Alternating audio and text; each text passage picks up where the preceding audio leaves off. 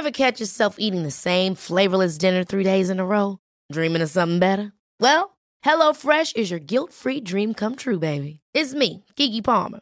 Let's wake up those taste buds with hot, juicy pecan-crusted chicken or garlic butter shrimp scampi. Mm. Hello Fresh.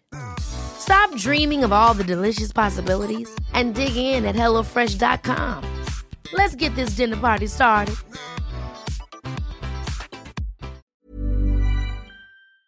¿Cuántos impuestos pagamos en España? ¿Y quién se beneficia de ellos? Veámoslo. La Fundación de Estudios de Economía Aplicada, FEDEA, acaba de publicar un detallado estudio en el que analiza los impuestos que en términos promedio abona cada hogar español, así como las prestaciones públicas, monetarias y en especie, en forma de servicios públicos, que ese hogar recibe a cambio de los impuestos que está abonando. Gracias al informe, por tanto, podemos hacernos una idea de quién gana y quién pierde con la redistribución y cuánto gana y cuánto pierde.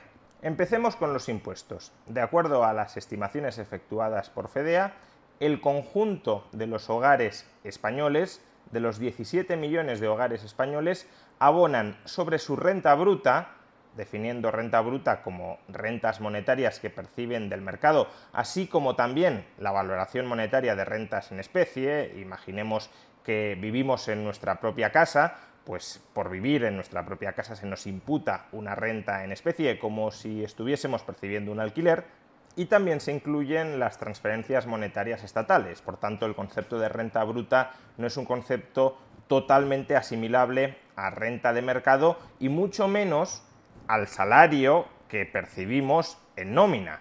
Por ejemplo, en la renta bruta también se incorporan las prestaciones sociales a la seguridad social que paga el empresario y que ni siquiera llegamos a ver reflejadas en la nómina, pero que en realidad sí forman parte de nuestro salario, es una especie de salario diferido. En todo caso, la renta bruta por hogar estima FEDEA que ronda los 30.500 euros, ya digo, incorporando salarios, incorporando alquileres imputados a los propietarios de vivienda, incluyendo ya transferencias monetarias por parte del Estado, incluyendo las cotizaciones empresariales a la seguridad social como parte de la renta del hogar, unos 30.500 euros por hogar y FEDEA estima que de esos 30.500 euros, algo más del 35% va a parar a pagar impuestos estamos hablando, por tanto, de casi 11.000 euros en impuestos pagados cada año por el hogar promedio de este país. Y recordemos que estamos hablando de un 35% de tipo efectivo medio sobre una definición de renta bruta que no es exactamente renta de mercado y mucho menos es la renta, los ingresos que observamos en nuestras nóminas. Si fuera impuestos pagados sobre los ingresos en nuestra nómina, incluso incluyendo la cotización empresarial de la seguridad social como parte de esos ingresos en nómina, el tipo medio efectivo rondaría a buen seguro el 50% de lo que ingresamos. A este respecto, el tributo más gravoso que existe dentro de España son las cotizaciones sociales a la seguridad social. Según FEDEA, el 13,31% de toda nuestra renta bruta va a parar a pagar cotizaciones sociales a cargo del empresario y el 3,86% cotizaciones sociales a cargo del trabajador. Por tanto, estamos hablando de que algo más de 5.000 euros de nuestra renta bruta por hogar se destinan anualmente a pagar cotizaciones sociales. El siguiente impuesto más gravoso es el IRPF, con un tipo medio efectivo del 9,5%. Estamos hablando, por tanto, de que alrededor de 3.000 euros por hogar es pagado cada año en IRPF, en términos promedio, evidentemente. Y el siguiente impuesto más gravoso es el IVA, con un tipo efectivo del 6,5% sobre la renta bruta por hogar. Por tanto, en IVA estaríamos pagando alrededor de 2.000 euros anuales. Bien, ¿y todo ese dinero dónde va a parar? Exactamente? Pues va a parar a transferencias monetarias que reciben los hogares, por ejemplo las pensiones o por ejemplo algún tipo de subsidio, y a transferencias en especie, el gasto en educación o sanidad. Y en este sentido, ¿los hogares salen ganando o salen perdiendo? Bueno, pues si calculamos cuánto reciben los hogares en relación con su renta bruta, observaremos que en principio aparentemente salen ganando un poquito. El conjunto de hogares españoles recibe en términos promedio unas prestaciones monetarias y en especie que equivalen al 37% de su renta bruta. Por tanto, si estamos pagando en impuestos el 35%, en realidad 35,5%, y estamos recibiendo en especie el 37%, pues el Estado coloca a través de la redistribución de la renta un punto más, punto y medio más de renta bruta en el bolsillo de los hogares españoles. Y supongo que os estáis preguntando, ¿y esto cómo es posible? ¿Cómo puede el Estado, cobrando impuestos a los hogares, redistribuir mayor cantidad de dinero hacia los hogares que los impuestos que estos han pagado? Pues por dos razones. La primera, que no es la principal, es que existen otros impuestos que no pagan o al menos que no se les imputa el pago a los hogares, como por ejemplo el impuesto sobre sociedades. Sin embargo, esto no es lo fundamental. Lo fundamental es que en España no tenemos equilibrio presupuestario. El Estado gasta mucho más de lo que ingresa. Y por tanto esa diferencia, que es el déficit público, que es el crecimiento del endeudamiento público anual, permite que durante un tiempo el Estado redistribuya más gasto a los hogares presentes que los impuestos que les cobra a esos hogares presentes a costa, claro, de redistribuir menos a los hogares futuros o previsiblemente de cobrar más impuestos a los hogares futuros. O dicho de otra manera, si hoy los hogares españoles tuviesen que pagar enteramente por todas las transferencias monetarias y en especie que hoy reciben, estarían pagando impuestos apreciablemente más altos que los que están pagando hoy y la redistribución no saldría a su favor. Bien, y exactamente cómo se desagrega todo este dinero que nos devuelve el Estado y que previamente nos ha cobrado. Pues lo podemos ver en este gráfico. Alrededor del 20% de los ingresos sobre la renta bruta de los hogares lo reciben en forma de pensiones. Pensiones de jubilación, de supervivencia y de invalidez. Luego tenemos un 2% aproximadamente que lo reciben en forma de prestaciones de desempleo, nada demasiado significativo. Tenemos un 0,36% en forma de asistencia social, ley de dependencia y demás, no muy significativo. Y ya nos encontramos con sanidad y con educación, que son las dos grandes transferencias en especie. El 9% de la renta de los hogares, alrededor de 2.800 euros por hogar, equivalente, claro, lo reciben en forma de sanidad y un 4%, 4,1%, alrededor por tanto de 1.200, 1.300 euros por hogar, lo reciben en forma de transferencia educativa. Por tanto, y en términos promedio, el conjunto de los hogares paga unos 10.500 euros anuales en impuestos y recibe en forma de transferencias monetarias y en especie alrededor de 11.200 euros anuales. Por tanto, hay una ganancia anual por hogar de unos 700 euros, que es explicable, como ya he dicho, debido al déficit público. En realidad no es que te esté transfiriendo nada el Estado, sino que te lo está dando por adelantado y te lo cobrará más tarde. Te está endeudando forzosamente y te está dando ese dinero. En cualquier caso, imaginemos que nos quedamos aproximadamente en tablas para el hogar promedio que paga 11.000 euros en impuestos y que recibe transferencias monetarias y en especie de 11.000 euros.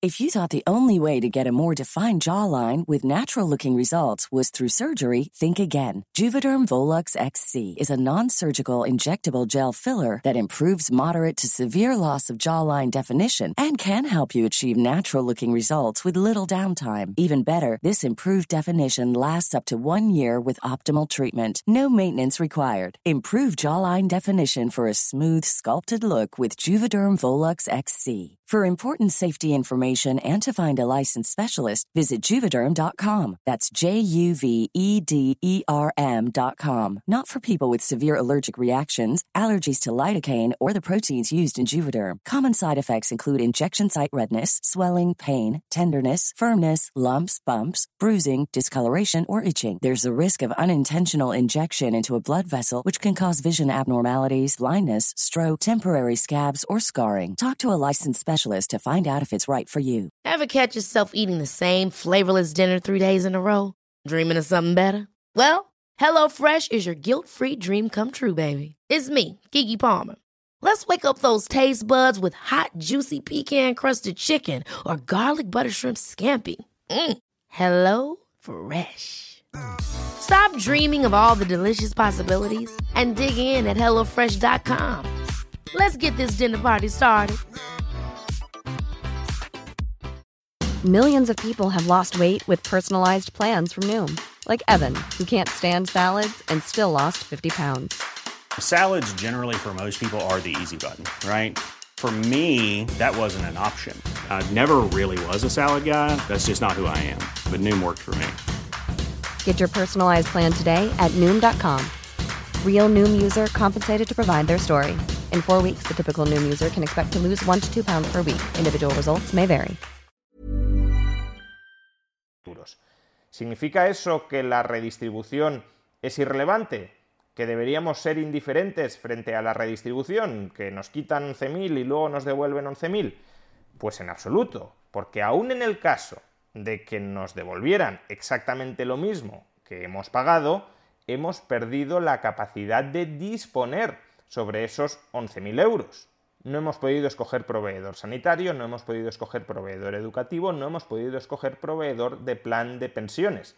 Es el Estado el que se ha convertido en un proveedor monopolista de estos servicios, que nos cobra y que lógicamente luego nos lo devuelve, solo faltaría que nos cobrara 11.000 euros anuales en impuestos y no nos diera absolutamente nada a cambio, pero privándonos de la libertad de elección de si queremos su sanidad pública, de si queremos su educación pública, de si queremos sus pensiones públicas, o si preferimos utilizar ese dinero que previamente nos ha quitado, 11.000 euros por hogar en términos promedio, para acudir nosotros, con ese dinero, a contratar un proveedor sanitario privado, un proveedor educativo privado y un proveedor de planes de pensiones privado.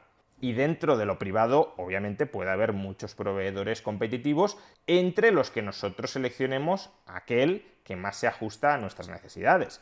Creo que en el caso de la educación, la importancia de esto se ve clarísimo. ¿Queremos una escuela pública manejada por políticos y bajo el adoctrinamiento estatal?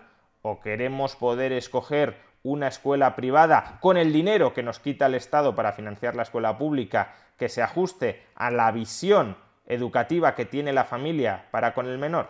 Es verdad que en el análisis anterior no estamos considerando la totalidad de los gastos que acomete el Estado con los impuestos que nos cobra. Por ejemplo, no estamos hablando del gasto en defensa, del gasto en seguridad, del gasto en justicia, del gasto en infraestructuras, etc. Eso es cierto. Sin embargo, como ya hemos dicho, tampoco estamos considerando la totalidad de los impuestos que se pagan dentro de la economía, no estamos incluyendo el impuesto sobre sociedades, no estamos incluyendo los impuestos municipales, de manera muy significativa, por ejemplo, el IBI, etc. Y además hay que tener en cuenta que todos estos gastos que he mencionado, si bien pueden ser importantes desde el punto de vista personal, no son gigantescos desde el punto de vista presupuestario. Es decir, la parte mollar de los gastos que acomete el Estado con cargo a los impuestos que nos cobra sí son estos. Y en el análisis anterior tampoco estamos teniendo en cuenta las diferencias de renta por hogar en esa función redistributiva que realiza el Estado. Os he estado dando datos del conjunto de los hogares, pero en los propios gráficos habréis visto que los autores del informe distinguían entre hogares en riesgo de pobreza y el resto de hogares que no están en riesgo de pobreza. Estamos hablando de unos 3 millones de hogares en riesgo de pobreza frente a 14, alrededor de 14 millones de hogares fuera del riesgo de pobreza. Y habréis observado visualmente en los gráficos anteriores que la redistribución hacia los hogares en riesgo de pobreza sí es mucho más intensa que hacia el resto de hogares.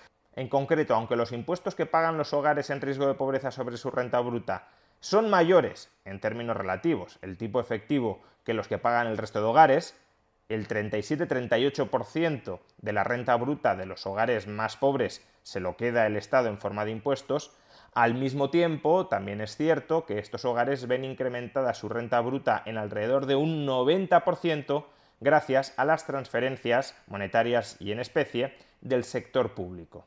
¿Qué tipos de hogares ganan más y ganan menos de esta redistribución estatal en términos monetarios y en especie hacia los hogares en riesgo de pobreza? ¿Cuánto cuesta esta redistribución? ¿Podría esta redistribución, que ayuda desde luego a los hogares en riesgo de pobreza, justificar la labor del Estado, la función del Estado y por tanto los muy elevados impuestos que el conjunto de la población está pagando a día de hoy? Esto lo analizaremos en el vídeo de mañana.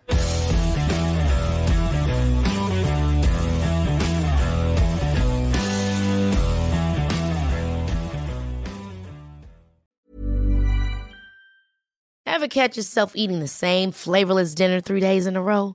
Dreaming of something better? Well, HelloFresh is your guilt-free dream come true, baby. It's me, Kiki Palmer. Let's wake up those taste buds with hot, juicy pecan crusted chicken or garlic butter shrimp scampi. Mm. Hello Fresh. Stop dreaming of all the delicious possibilities and dig in at HelloFresh.com. Let's get this dinner party started.